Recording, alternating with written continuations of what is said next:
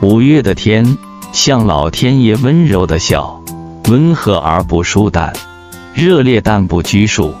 天空沉静，草木欣然，一切都变得那么清新。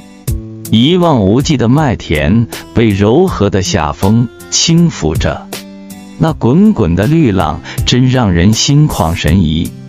心中感叹之余，双手合十。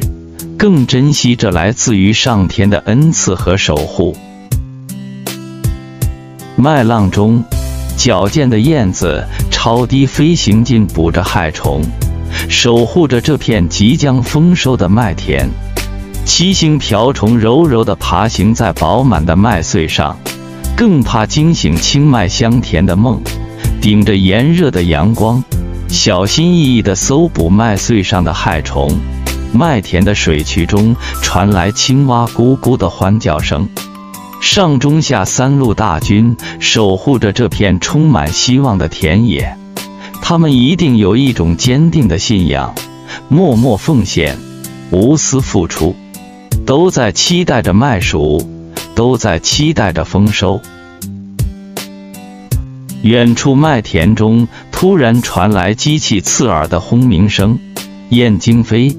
蛙声突停，空气中仿佛弥漫着一股说不出来的味道。很多人都驱车过去观看，几辆收割机正在收割着青麦，年轻人忙碌着拍着视频，几位中年人叼着香烟，吞云吐雾的在高谈阔论。一辆电动三轮车引起我的注意，玻璃是落下来的。我看见车里坐着一位白发苍苍的大爷，似乎正在用手绢擦着眼泪。几步上前，凑近大爷的车，隐约听见大爷在叹息：“哎，作孽呀，欺负老天爷呀！我活了八十多岁了，第一次看见杀青麦。”遂靠近车窗前，大爷似乎瞬间哽咽起来。好久，他才和我娓娓道来。年轻人也就四十多岁吧。你不曾经历在五十年代一段时间受大自然等因素影响，闹饥荒，人们饿的都把野菜和树皮吃光了。所以，我们这代人对庄稼产生了浓厚的感情，更爱惜粮食，绝不敢浪费。老大爷愤愤地说：“冬小麦种植不容易。”临冬播种，过冬保苗，灌溉育苗，快到收获的季节了。这是干的啥事呀？杀青麦其实就是在打破自己的饭碗，没了饭碗，谈何经济？小伙子呀，我喜欢看新闻，习主席说的太对了。发展经济的同时，首先要保住粮食安全。碗里端着，首先是自己种的粮食。习主席真是很伟大。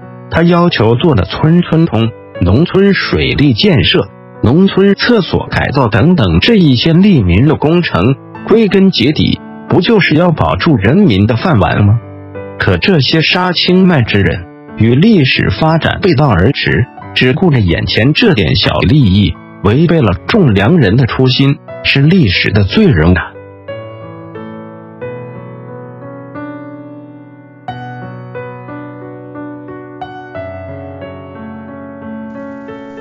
老大爷又和我说：“宁舍一筐钱，不毁一亩田。”毛主席曾经说过：“粮食是命根子，人吃饭，铁吃钢，一顿无粮饿得慌。”对我说完这些话，老大爷眼里饱含着泪水，开车走了。看得出他老人家是真的伤心了。